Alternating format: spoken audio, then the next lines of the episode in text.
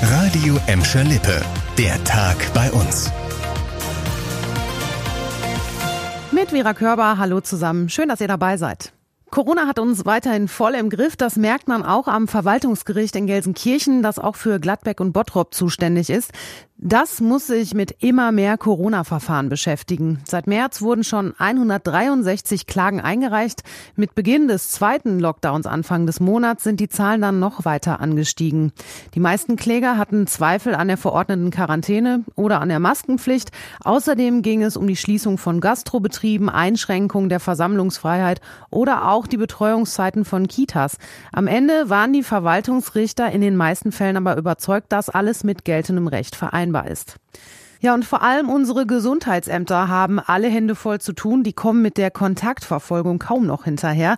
Seit Wochen gibt es Probleme, alle Betroffenen und die entsprechenden Kontaktpersonen rechtzeitig zu informieren.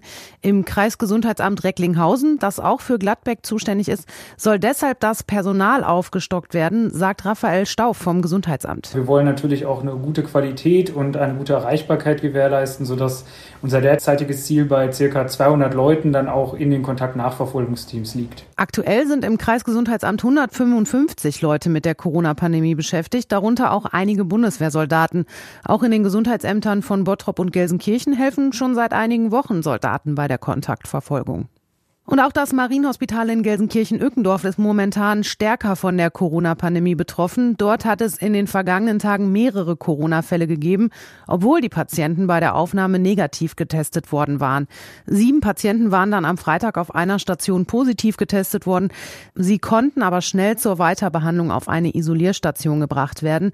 Das Marienhospital auf eine Isolierstation gebracht werden. Das Marienhospital begründet die Corona-Fälle mit den steigenden Fallzahlen. Die würden auch den Alltag und die Mitarbeiter in den Krankenhäusern betreffen. Und damit die Corona-Fälle in unseren Schulen Luftreinigungsgeräte stehen und die sollen dann dafür sorgen, dass die Ansteckungsgefahr sinkt. Bestellt sind die Geräte laut Stadt Gelsenkirchen schon und sollen auch bald geliefert werden. Zeitnah heißt es. Es bekommt aber nicht jeder Klassenraum so ein Reinigungsgerät. Die sind nämlich ziemlich sperrig und müssen fest installiert werden. Also werden die erstmal da eingesetzt, wo die Schüler nicht normal lüften können. Und auch in Bottrop gibt es schon zwei Schulen, die sich Luftreiniger zulegen wollen. Und noch was gibt's demnächst an einigen Schulen, nämlich CO2-Ampeln und die sagen dann den Lehrern und den Schülern, wann sie lüften müssen. Und das war der Tag bei uns im Radio und als Podcast. Aktuelle Nachrichten aus Gladbeck, Bottrop und Gelsenkirchen. Ansteckungsgefahr sinkt. Bestellt sind die Geräte laut Stadt